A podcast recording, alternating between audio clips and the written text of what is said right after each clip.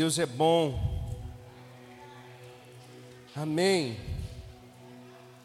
Você está cheio aí? Amém. Aleluia. Meu irmão, você tem que aprender a subjugar a sua carne, amém? Amém. Você tem que aprender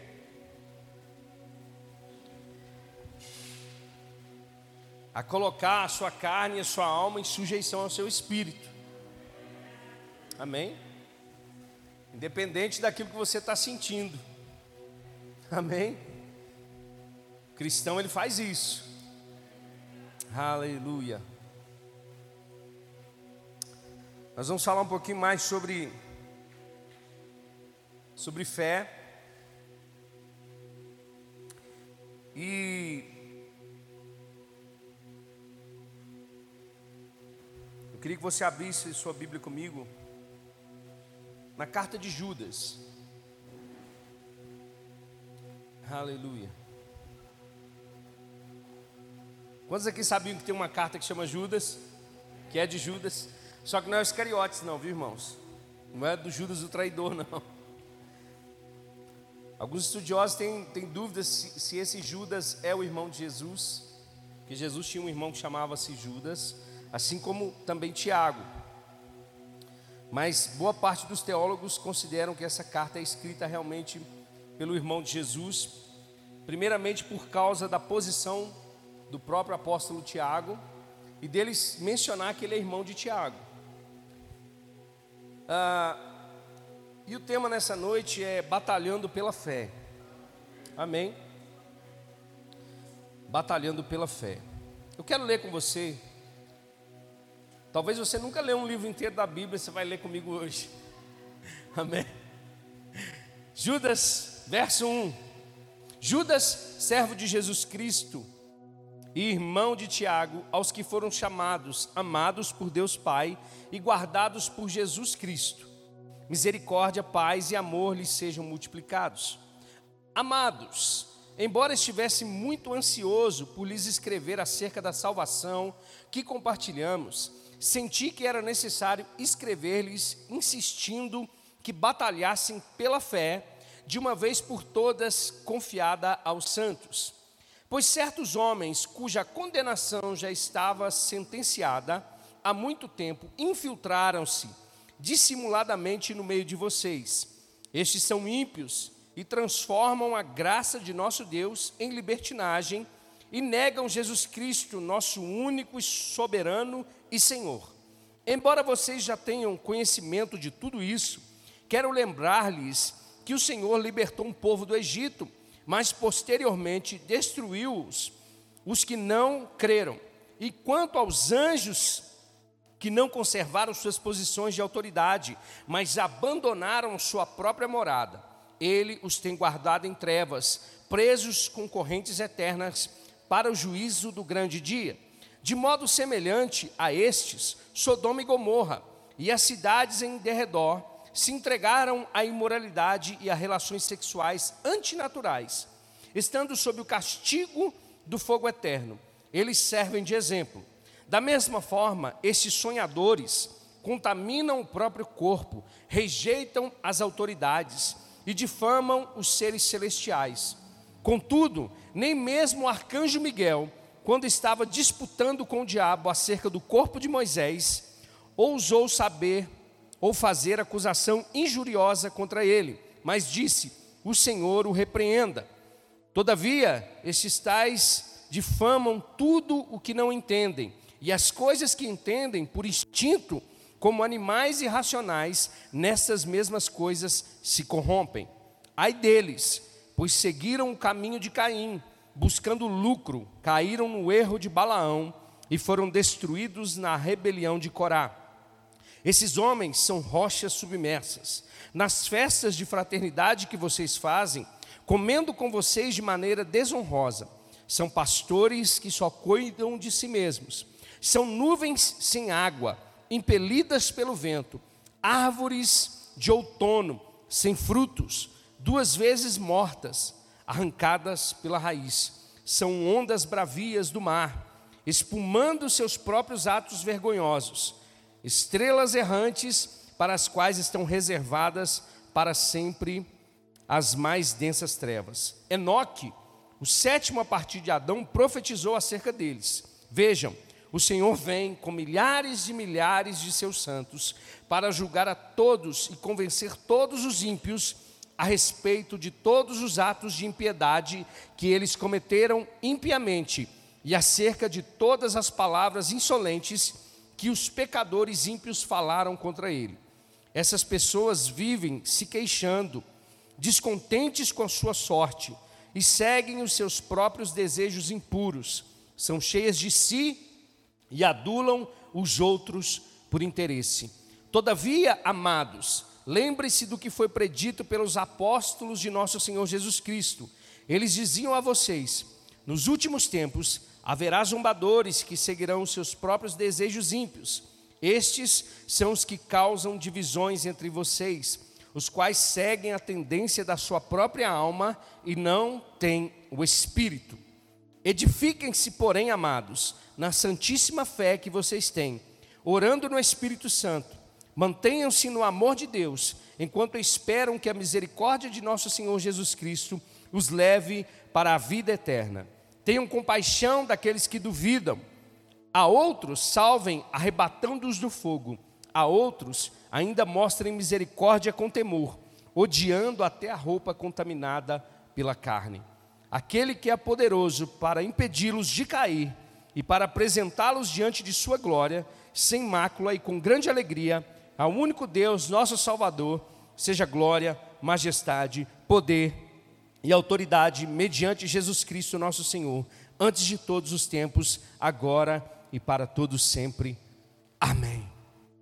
Glória a Deus. Amém. A gente já podia fechar aqui e ir embora para casa, né? Meu Deus, que, que carta é essa, irmãos? que palavras de exortação. E eu fico pensando, irmãos, como não se tem exatamente a data que foi escrita essa carta, mas provavelmente antes, ah, pouco, pouco tempo depois, 60 anos, 70 anos depois de Cristo, essa carta provavelmente foi escrita por Judas. E quando a gente olha para o conteúdo dessa carta, há 2022 anos, né, depois disso, a gente pode imaginar que de repente a gente pensa assim, poxa, a igreja hoje está muito bem, né? Mas eu acho que todas essas coisas elas permanecem, todos esses ensinos, todas essas exortações, mas também todas essas situações, elas sempre vão tentar contra a vida do cristão e contra a vida da igreja. Esses falsos ensinos, esses falsos, essas falsas doutrinas, né, que tentam de alguma maneira desvirtuar, até mesmo fazer com que o evangelho perca o seu poder sobre nós. E eu estava pensando sobre isso, e eu não sei se você percebeu, mas quando a gente começa a ler essa carta, o interesse de Judas era falar coisas concernentes à salvação, aquilo que era comum entre aqueles cristãos. Eu imagino que ele, impelido de um desejo de falar do poder da salvação, mas por outro lado, ele foi impelido pelo Espírito a falar para que cada um de nós batalhasse pela nossa fé, combatesse o bom combate da fé. E é interessante, porque ele começa a carta falando desse desejo de anunciar e de falar coisas sobre a salvação, mas ele muda a sua a ênfase da sua carta falando sobre essa batalha da fé. E ele vai falar por que dessa batalha da fé? Porque homens se infiltravam dentro das igrejas para poder desvirtuar, para poder é, lançar heresias, para poder lançar é, falsos fundamentos para que o povo de Deus se desviasse. E ele vai dar esse exemplo desses homens que eram homens gananciosos, mas ele começa também a lembrar do período que Deus tirou o povo do Egito, que parte desse povo se rebelou contra Deus e também ficou no meio do caminho por causa do juízo de Deus. Então, eu fico pensando, irmãos, uma das coisas que vai realmente, que pode destruir a fé, que pode destruir uma igreja, são as heresias, são os falsos ensinamentos.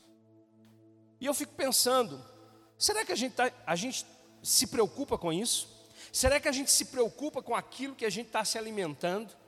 Será que a gente realmente é, se, é, tem se tornado crentes bereanos que verificam aquilo que está sendo anunciado, não para simplesmente ficar é, apontando o dedo, comentando erros ou acertos de um pregador, mas se realmente aquilo que o nosso espírito, aquilo que a nossa igreja, aquilo que você ouve lá nas mensagens do YouTube, no Spotify, ou quer que seja, no lugar onde você coloca uma ministração, será que essas palavras que você está recebendo realmente são palavras que vão fortalecer a tua fé?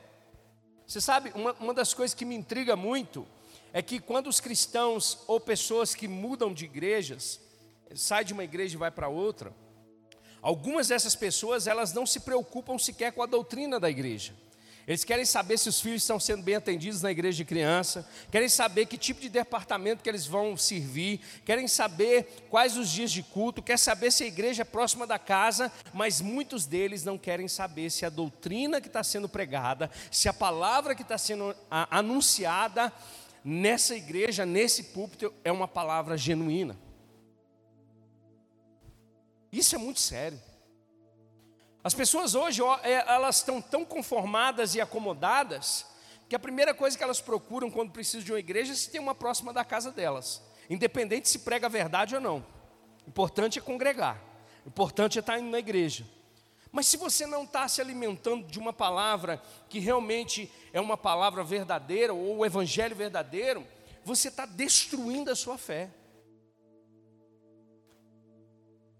Judas vai falar de um evangelho aqui que esse povo pregava, de uma libertinagem, ou seja, de um falso evangelho, de que a gente pode viver a mesma vida que a gente vivia antes de Cristo, mesmo tendo aceito a Jesus, mesmo tendo, tendo confessado Jesus como Senhor e Salvador, que a gente pode continuar vivendo uma vida de pecado.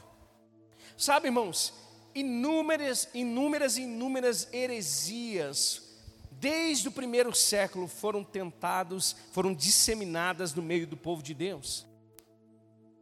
E a preocupação dos apóstolos e a preocupação desses homens de Deus é que o verdadeiro evangelho não fosse mudado. E que as ovelhas do Senhor Jesus se atentassem para isso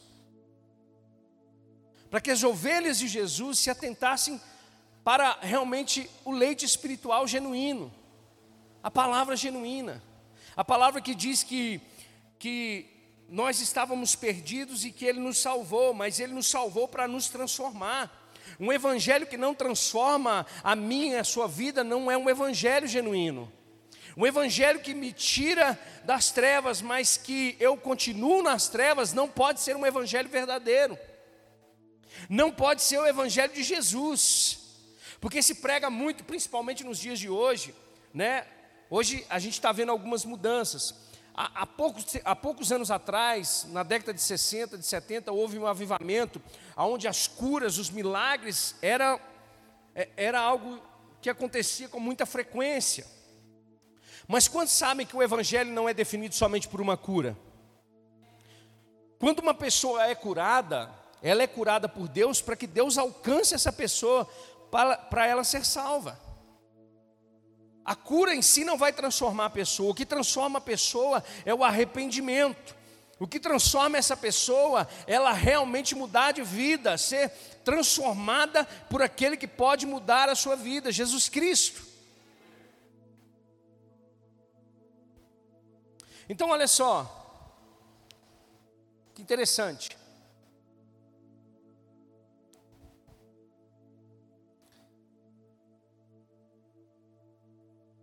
A heresia,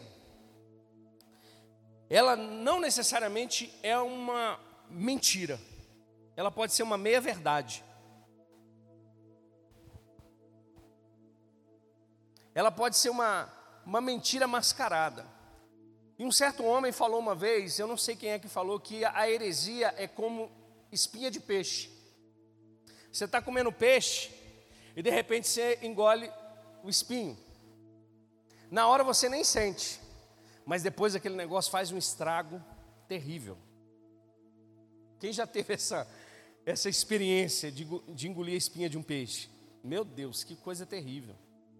Na hora você está você tá comendo, você está se alimentando ali, você passa desapercebido, mas daqui a pouco começa a vir um arranhão, aquela dor. De repente tem gente que vai até para o hospital para poder remover aquilo. E a heresia é dessa mesma forma. Ela, ela é uma meia-verdade. E isso às vezes entra sorrateiramente no meio do povo de Deus e acaba fazendo com que esse evangelho, com que o evangelho de Cristo perca força na nossa vida. Olha só, que interessante. Ele começa dizendo o seguinte no verso 3: Amados, embora estivesse muito ansioso por lhes escrever acerca da salvação que compartilhamos, senti que era necessário escrever-lhes, insistindo que batalhassem pela fé de uma vez por todas confiada aos santos. Pode ser que Judas estava tendo uma percepção. Aqui muitos podem falar sobre essa questão do gnosticismo. O que é o gnosticismo? O gnosticismo ele, ele desconsidera a matéria, o corpo. O que era anunciado no primeiro século depois de Cristo, segundo século? De que o espírito estava pronto, estava salvo, então a carne ela não seria salva. Então a gente podia continuar pecando na carne normalmente, porque o espírito já estava salvo. Esses dias para trás, irmãos, eu vi um coach dizendo a mesma coisa. Ele falou o seguinte: Deus não veio salvar o teu corpo, Deus veio salvar a tua alma. Irmão, pelo amor de Jesus Cristo, se você ler um pouquinho das cartas de Paulo, você vai perceber que esse corpo corruptível vai ser transformado num corpo incorruptível. O próprio Paulo, escrevendo aos Tessalonicenses, diz que nós devemos manter irrepreensível espírito, alma e corpo. Se esse corpo não serve para nada, irmãos, por que o Espírito Santo conduz os apóstolos a falarem sobre isso? E pode parecer que graças a Deus aqui na igreja a gente não, não, não, tem isso porque a gente prega sobre isso, a gente fala sobre isso. O nosso corpo é templo do Espírito. Amém. A gente pode pecar em muitas coisas, tipo comer demais, misericórdia, amém. A não cuidar do, do corpo. A gente peca. A gente peca em não fazer essas coisas. Porque olha para você ver, se Deus precisa de você bem para você anunciar o Evangelho, se Deus precisa de você bem para cumprir um propósito, o seu corpo também é importante. E olha só, eu quero te mostrar uma dessas heresias que o apóstolo Paulo ele estava tentando combater, assim como Judas, que está lá em 1 Coríntios capítulo 15. Olha só, verso 12. Olha só o que o apóstolo Paulo vai dizer: Se alguém ensina falsas doutrinas e não concorda com a sã doutrina de nosso Senhor Jesus Cristo e com o ensino que é segundo a piedade, não, estou lendo errado, irmãos, espera aí. Deixa eu achar aqui. Ah, a referência ficou errada. Deixa eu pegar 1 Coríntios capítulo 15. Deixa eu achar aqui, porque eu estou lendo Timóteo aqui. Irmãos. Olha só o que Paulo vai dizer sobre essa questão do corpo, da ressurreição. Ora, se está sendo pregado que Cristo ressuscitou dentre os mortos, faz parte da pregação isso que Jesus ressuscitou dentre os mortos, doutrina da ressurreição. Amém, irmãos? Se alguém chegar perto de você e falar que Jesus não veio em corpo, esse não provém de Deus. Amém? Se falarem que Jesus não ressuscitou, não é o Espírito Santo que está falando por essa pessoa. A Bíblia vai dizer assim: olha, ora, se está sendo pregado que Cristo ressuscitou dentre os mortos, como alguns de vocês estão dizendo que não existe ressurreição dos mortos. Note que os discípulos vinham pregavam Jesus crucificado e ressurreto. E alguns estavam sendo introduzidos na igreja dizendo: olha, esse negócio de ressurreição não existe, já aconteceu no espírito. Então, você pode pecar à vontade. Você pode viver uma vida de moralidade sexual que não tem problema nenhum, porque a sua vida já está guardada em Deus no espírito. Aí Paulo diz: olha, como é que pode, se a gente está pregando que existe ressurreição dentre os mortos, e vocês estão dizendo que não existe? Se não há ressurreição dos mortos, nem Cristo ressuscitou, irmãos. Se nós não vamos ressuscitar, nem Cristo ressuscitou. E se Cristo não ressuscitou, é inútil a nossa pregação, como também é inútil a fé que vocês têm. Amém. Se a gente não crê que Jesus ressuscitou dentre os mortos e que esse corpo aqui vai ser transformado, a sua fé já naufragou. A sua fé não é no Jesus que nós cremos. Então, esses falsos ensinos, essas falsas doutrinas, elas estavam sendo disseminadas no meio do povo de Deus, diante das igrejas do Senhor. O próprio apóstolo Paulo, ele vai falar isso lá em Atos capítulo 20. Abre comigo aí para você ver. Olha só, A partir do verso 28, Paulo vai escrever aos presbíteros de Éfeso. Antes de se despedir deles, Paulo vai dar uma advertência, um alerta aos presbíteros de Éfeso. Ele vai dizer o seguinte, Atos capítulo 20, a partir do verso 28, ele vai dizer: Cuidem de vocês Cuidem de vocês mesmos e de todo o rebanho, sobre o qual o Espírito Santo os colocou como bispos, para pastorearem a igreja de Deus. Então, Paulo está dizendo para esses presbíteros: cuidem de vocês e cuidem também do rebanho. E ele diz, verso 29: Sei que depois da minha partida, lobos ferozes penetrarão no meio de vocês e não pouparão o rebanho. E dentre vocês mesmos se levantarão homens que torcerão a verdade a fim de atrair os discípulos. Então note que Paulo já está declarando, né? Já está profetizando, já está anunciando aqui, olha, vai acontecer isso na igreja.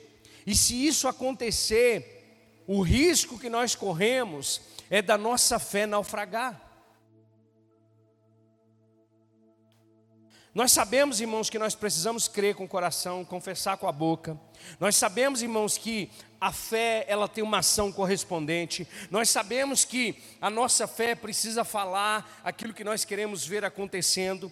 Nós sabemos que quando o nosso coração concorda com a palavra, nós confessamos com a boca, as coisas acontecem. Amém? Mas se nós não cuidarmos daquilo que nós estamos ouvindo, se nós não cuidarmos da sã doutrina, se nós não cuidarmos, irmãos, daquilo que nós estamos recebendo como um alimento espiritual, nós corremos o risco de nos desviar até mesmo dentro da igreja. Eu vou ser sincero para você, tem determinados pregadores famosos aí que eu não consigo ouvir nem a paz do Senhor que ele consegue que ele dá. Porque a própria paz do Senhor que ele dá já não é nem paz do Senhor mais. Porque você vai olhar, a, eu espero que você tenha é, é, maturidade para receber o que eu vou dizer para você. Amém? Deus não precisa ficar revelando CPF de ninguém, irmãos, para poder manifestar o poder dele. Deus não precisa ficar entrevistando o diabo, perguntando quantos mil legiões tem para poder libertar uma pessoa.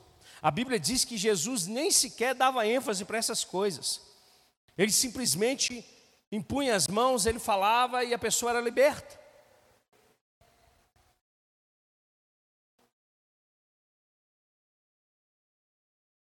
Eu não estou aqui para ficar apontando igreja A, igreja B. Eu estou aqui para falar da gente. Porque muitas das vezes, irmãos, a gente pensa assim, nossa, mas um culto desse, de ensino, o pastor leu a carta todinha de Judas, misericórdia, podia ser um negócio mais de poder, de fogo e glória, mas deixa eu dizer para você, o que, que adianta todas essas coisas se nós não tivermos a palavra como fundamento da nossa vida e fé?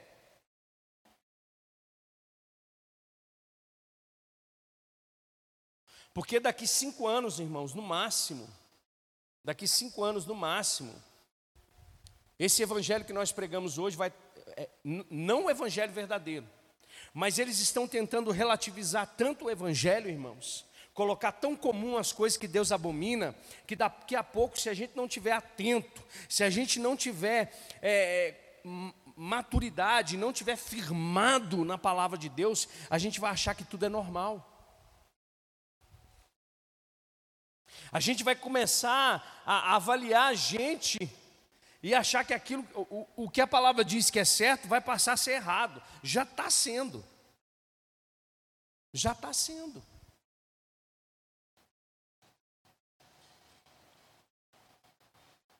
Então essa batalha da fé, ela está mais relacionada ao cuidado que nós temos com a nossa alimentação espiritual do que com, com a ação correspondente à fé em si.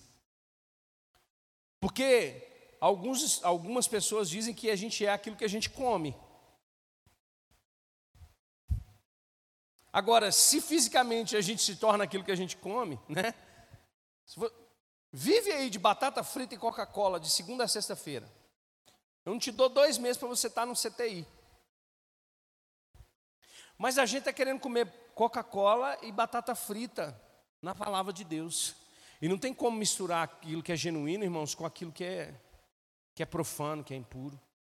Aquilo que Deus diz na palavra dele que é pecado, continua sendo pecado até hoje. E vai continuar sendo pecado até a volta de Cristo, até Ele consumar todas as coisas, até Ele lançar no juízo eterno esses mesmos ímpios que deturpam a palavra de Deus, assim como Ele preparou para os anjos que estão acorrentados nas trevas, assim como Ele fez com Sodoma e Gomorra.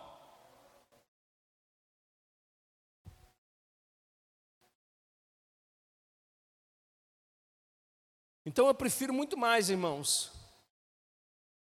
ouvir. Sabe, uma palavra que, que realmente vai, vai mexer com o meu espírito, não com o meu emocional. Infelizmente é muito fácil, irmãos, a gente mexer, mexer, é, mexer com o emocional das pessoas. As pessoas estão feridas. As pessoas estão angustiadas, as pessoas estão deprimidas, as pessoas estão ansiosas. E eu não estou dizendo que você, talvez em algum determinado momento da sua vida, Deus não pode usar para poder falar algo acerca. De, eu creio nos dons espirituais, amém? Mas eu creio que essa pessoa que está recebendo aquilo de Deus, ela vai sair desse lugar. Foi isso que Jesus falou para aquela mulher adúltera: vai, não peques mais continua sendo uma, uma verdade até hoje. Agora, os crentes, irmãos, querem vir para a igreja, os crentes querem levantar as mãos, os crentes querem cantar, mas querem continuar numa vida de pecado, irmão. Está enganando quem? Que fé é essa que você tem, que é uma fé que não transforma a sua própria vida? Amém? Olha só, ele está dizendo para mim e para você, é que nós devemos batalhar por essa fé. Nós devemos batalhar por essa fé. Tem vários outros textos que falam sobre é, a tentativa de homens maldosos, de homens que, que tentam deturpar o Evangelho de Jesus Cristo. É a mistura da teologia da prosperidade com a teologia da cura, com a teologia da batalha espiritual. Todas essas coisas, irmãos, sozinhas, elas não servem para nada. Eu creio na cura, eu creio, que, eu creio que existe uma batalha, mas é o bom combate da fé, é esse combate que nós estamos dizendo aqui, ou seja, daquilo que nós precisamos ouvir corretamente e crer corretamente.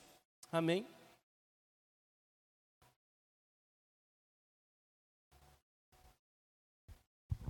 Verso 4, ele vai falar sobre essa presença desses homens ímpios que distorcem a graça de Jesus, tornando elas numa graça barata.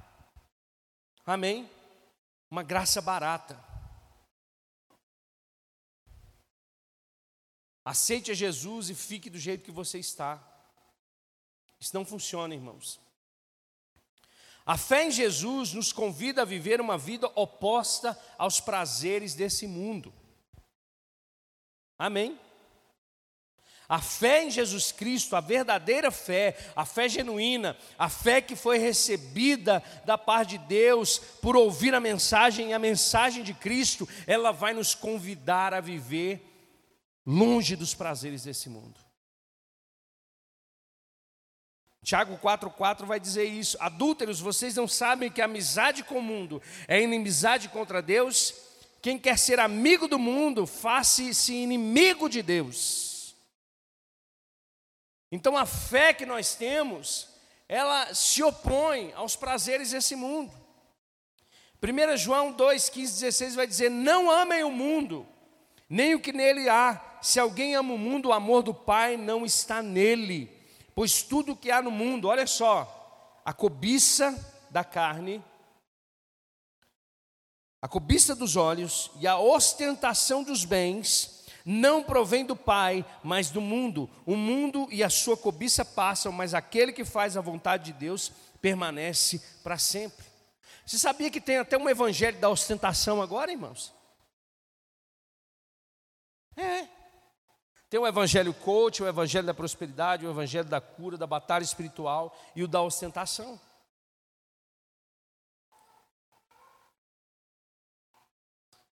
Que tudo isso, irmãos, é para tirar a gente do foco, tudo isso é para minar a nossa fé. Tudo isso faz com que a gente perca essa batalha.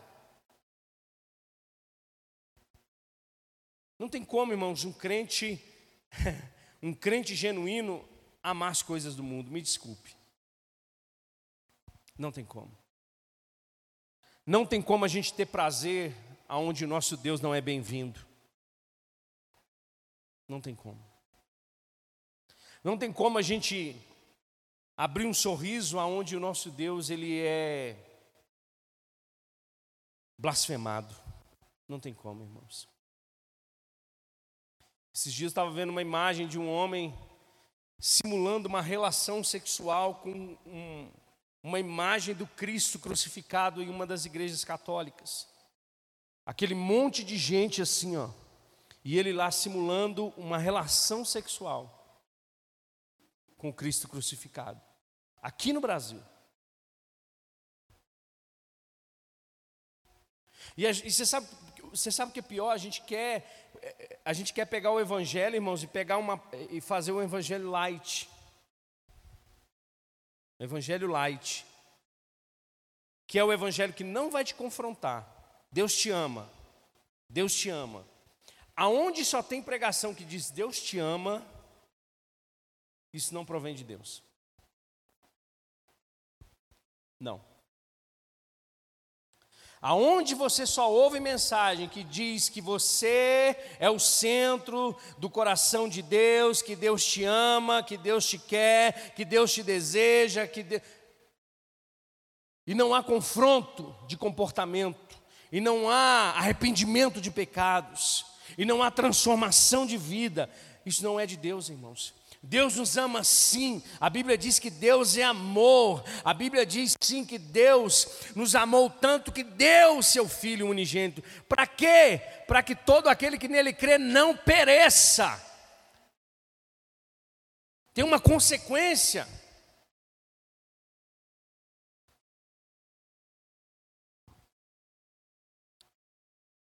A gente não pode aceitar aquilo que Deus abomina, irmãos. A gente não pode andar de braços dados com aquilo que Deus ele rejeita. O amor ao mundo é inimizade contra Deus. Eu vou ser sincero para você. Obviamente a igreja ela ela vai ela vai é, a igreja contemporânea, né, ela, vai, ela, vai, ela vai se desenvolvendo seguindo ah, o tempo. Mas uma coisa é certa, ela nunca, ela nunca vai negociar os princípios da palavra.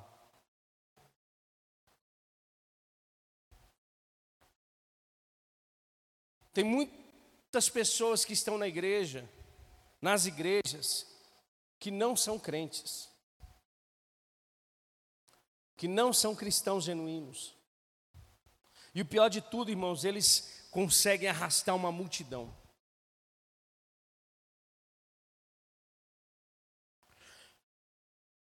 A gente precisa ter temor, a gente precisa ter cuidado com aquilo que está ouvindo, se realmente aquilo que a gente está deixando descer para o coração bate com o Evangelho de Jesus Cristo. Pois a fé genuína em Jesus vai nos fazer viver longe dos prazeres desse mundo. A fé em Jesus nos convida a deixar o pecado. Amém?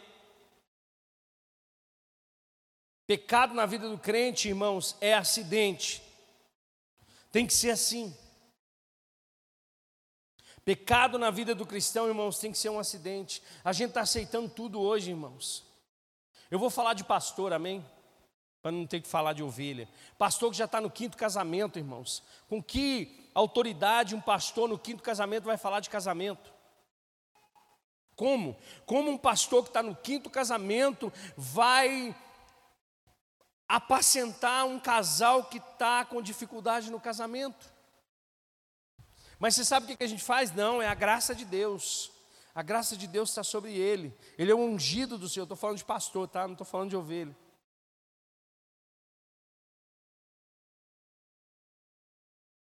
Que não dá bom testemunho, irmãos. A gente está vendo aí, ó, na, na, agora está tá saindo aí na internet aí os pastores do MEC aí, ó, estão recebendo, sei lá se é verdade mas se for, irmãos, são pastores. Como é que pode, irmãos? Aceitar propina? Se, se aliar com as trevas? É pastor, irmãos, que abusa de ovelha. É pastor que abusa de irmã. Estou falando de pastor, tá? Não estou falando de ovelha.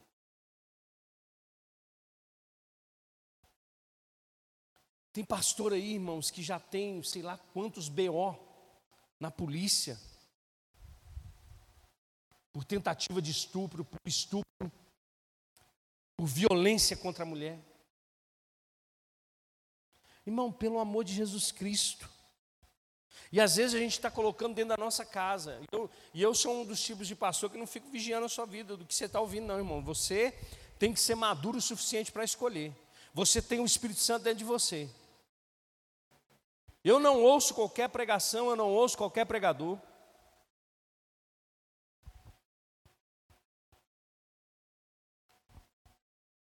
Eu não escuto qualquer música.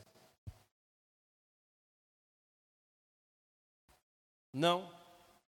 Porque a minha fé, ela precisa continuar essa fé genuína. Essa fé no Cristo. Porque pode parecer que não, irmãos, mas o próprio apóstolo Paulo diz em 1 Coríntios capítulo 5, quando ele está instruindo a igreja de Jesus, olha só, eu falei sobre isso esses dias, há um tempo atrás. A igreja estava aceitando um irmão que tinha relações com a sua madrasta. A igreja estava aceitando o filho tendo relações sexuais com a sua madrasta e considerando aquilo comum, normal na igreja. E o apóstolo Paulo diz: um pouco de fermento leveda toda a massa. É um pouquinho de heresia, é um pouquinho de meia-verdade, é um pouquinho de falso evangelho, vai mudando a sua mentalidade, ao ponto de você cair, ao ponto de você, sabe, se perder no meio do caminho. Nós precisamos sim ser criteriosos naquilo que nós estamos ouvindo, porque a nossa fé em Jesus Cristo vai nos convidar a deixar o pecado. Eu queria que você abrisse comigo lá em Romanos, no capítulo 6, rapidinho. Olha só o que Paulo vai dizer para a igreja de Roma, no verso 11: Da mesma forma, considerem-se mortos para o pecado mas vivos para Deus em Cristo Jesus. Portanto, não permitam que o pecado continue dominando o corpo mortal de vocês. É uma advertência, uma exortação do apóstolo Paulo à igreja. Romanos 6,11, irmãos. Olha só, não permitam que o pecado continue dominando o corpo mortal de vocês, fazendo que obedeça aos seus desejos. Não ofereçam os membros do corpo de vocês ao pecado como instrumentos de injustiça. Antes ofereçam-se a Deus como quem voltou da morte para a vida.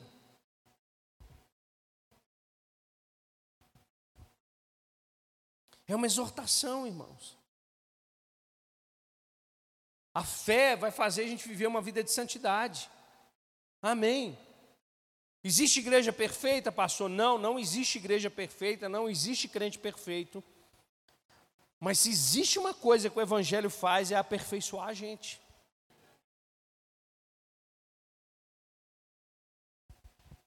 A fé em Jesus ela vai nos possibilitar suportar as tentações. Amém? Porque por causa, de, por causa desse evangelho fraco, as pessoas elas conseguem desenvolver métodos para poder validar os seus pecados. Tem gente que chega a dizer assim, pastor, mas o senhor sabe, a carne é fraca. Não está escrito que a carne é fraca? Tem gente que tem a capacidade, irmãos, de falar uma, uma, uma blasfêmia dessa. Mas, pastor, a carne é fraca. Mas aí dá vontade de pegar, sabe, e, jogar uma enxurrada de, de versículo, de texto, dizendo: Meu filho, mas você que é crente em Jesus não vive mais pela carne, mas pelo Espírito o seu jumento, ou sua mula de Balaão, o seu filhote de Jezabel.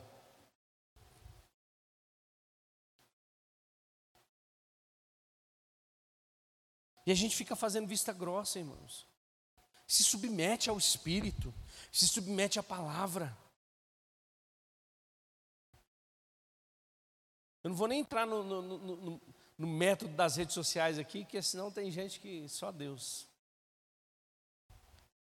Nas vestimentas, só Jesus. No jeito de falar, no comportamento. Pastor, mas Deus não muda a minha personalidade, não, mas o seu comportamento, sim. Ah, muda. Muda sim. Muda muda. A palavra precisa mudar o seu tipo de comportamento. Abre comigo lá em Efésios capítulo 5.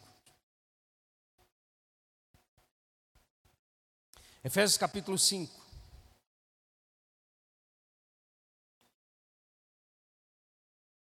A gente precisa batalhar pela fé, amém? Batalhar pela fé, irmãos, é ouvir as mesmas coisas, porque isso traz segurança para nós, amém?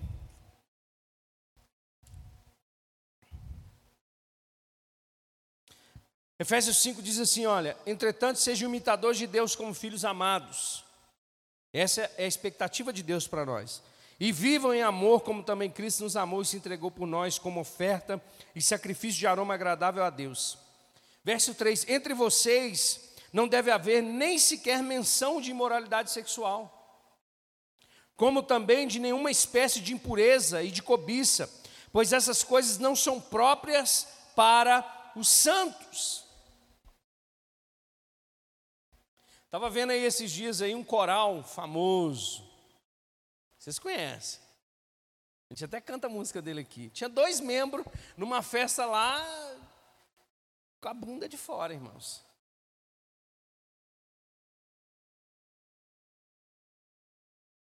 E a gente tá lá, coloca no carro lá, musiquinha e tal.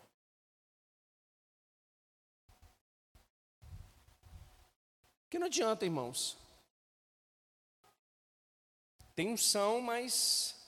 Mas sabe o que acontece? Deus está lá de cima assim, nem te conheço.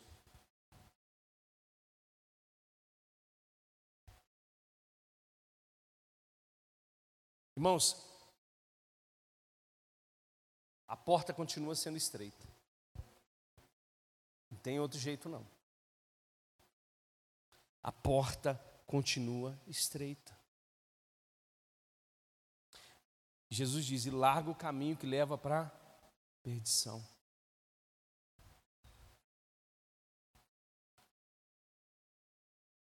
Então Judas está dizendo para nós: olha, eu queria falar sobre salvação, mas eu prefiro falar, eu estou sendo impelido a falar para a gente batalhar pela nossa fé.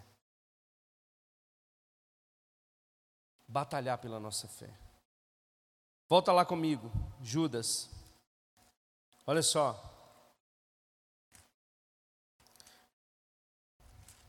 Ele vai dizer por que, nós devemos batalhar pela nossa fé. O verso 4: Pois certos homens cuja condenação já estava sentenciada há muito tempo, infiltrando-se e dissimuladamente no meio de vocês. Estes são ímpios e transformam a graça de nosso Deus em libertinagem. E não somente isso, negam a Jesus Cristo, nosso único soberano e Senhor.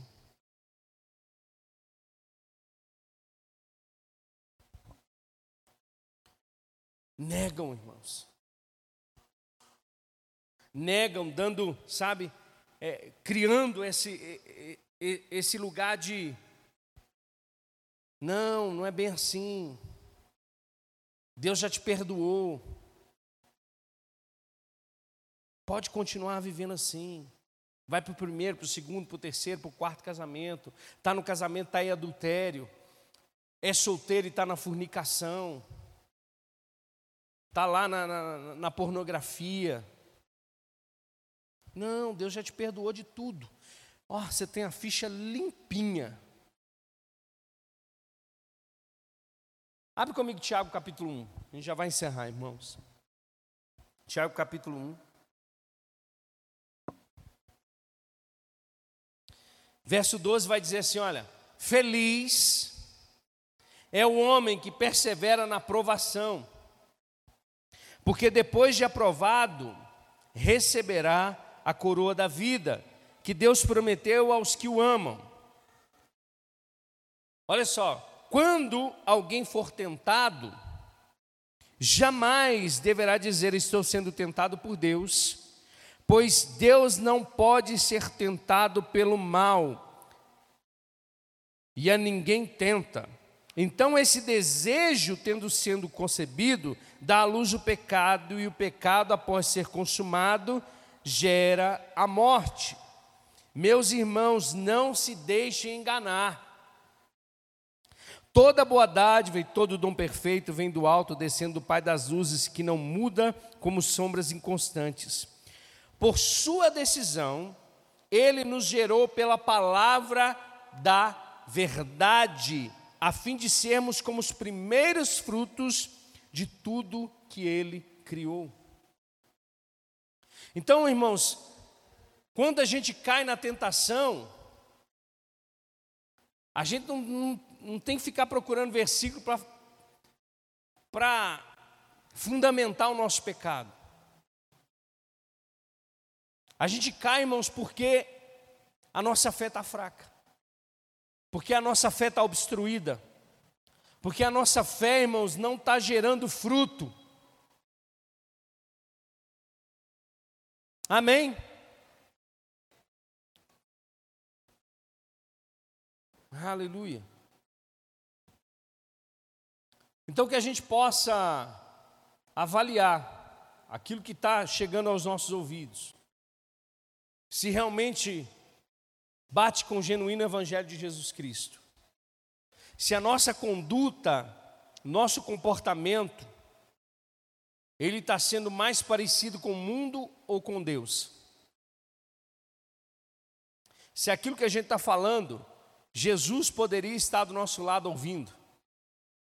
Se aquilo que, tá, que a gente está fazendo, Jesus poderia estar participando.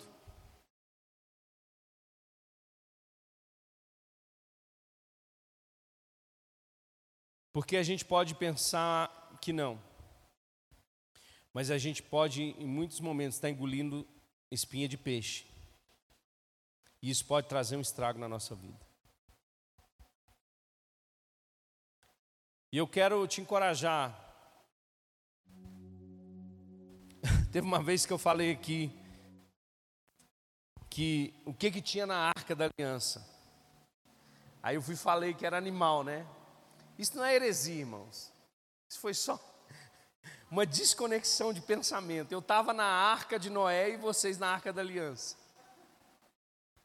Amém? Mas você pode chegar perto de mim depois e falar, pastor, você vacilou ali, não tem, não tem problema. O problema é quando a gente começa a aceitar, irmãos, aquilo que não provém de Deus, como sendo de Deus. Isso vai fazer com que a gente naufrague na fé. Amém? Então, batalhe por sua fé. Tenha ela como preciosa. Tenha ela como algo valioso na sua vida, porque é ela que vai te manter até a vinda de Jesus Cristo. Judas termina dizendo: Olha, aquele que é poderoso para permitir que a gente não caia, para fazer com que a gente não caia. Mas é Ele. Amém? Em nome de Jesus. Fica de pé. Vamos orar. Aleluia. Louvado seja o Senhor Jesus. Aleluia. Senhor Jesus, nós te damos graças nessa noite. Senhor Jesus, nós te pedimos ouvidos sensíveis, ouvidos espirituais sensíveis, Pai, para ter discernimento daquilo que nós estamos deixando subir até o nosso coração, Pai. Que possamos ter discernimento de espírito para discernir aquilo que provém do Senhor e aquilo que não provém do Senhor. Que possamos selar os nossos ouvidos para toda heresia, para tudo aquilo que é falado, ó Deus amado, que se torna uma falsa doutrina, ou aquilo que faz com que a gente fique confortável no pecado, Deus. Em nome de Jesus eu oro por fortalecimento espiritual nessa noite. Eu oro para que cada um de nós aqui nesse lugar seja fortalecido ó Deus, no pleno conhecimento de Jesus Cristo, nosso Senhor e Salvador. Ó Deus, e quando as tentativas do diabo, e quando as tentativas desse mundo e desses falsos ensinos tentarem invadir o nosso coração, nós tenhamos as ferramentas necessárias para perceber que isso é um engodo, que isso é um erro, que isso vai fazer com que a minha fé possa naufragar, Deus. Eu oro por uma igreja forte, Deus, uma igreja que prega sã doutrina, uma igreja, Deus, que valoriza a palavra, uma igreja, Deus, que se alegra com a palavra da verdade, Deus, uma igreja que é transformada pelo evangelho genuíno, Pai, em nome de Jesus. Não, Senhor, o Senhor não somente garante sucesso, Deus, como muitos têm pregado aí, somente o sucesso, o sucesso, o sucesso à custa ó Deus amado, de tantas coisas, Pai. Não, o Senhor não prega somente cura, Deus. O Senhor não prega só prosperidade. O Evangelho é todo para o homem todo. O Evangelho, Pai, é todo para o homem todo. Nossas áreas, Pai, que precisam ser mudadas, precisam ser mudadas por aquele que começou a boa obra e é fiel para completá-la até a vinda de Jesus Cristo. Que cada um de nós, Pai, possa estar perceptível, alerta para essa palavra em nome de Jesus. Amém. Glória a Deus. Louvado seja o Senhor. Aleluia. Você foi abençoado? Espero que sim, né? Aleluia. Louvado seja Deus. Vamos ofertar. Vamos dizimar o Senhor. Se você trouxe sua oferta, se você trouxe seu dízimo. Ah, quero orar com você.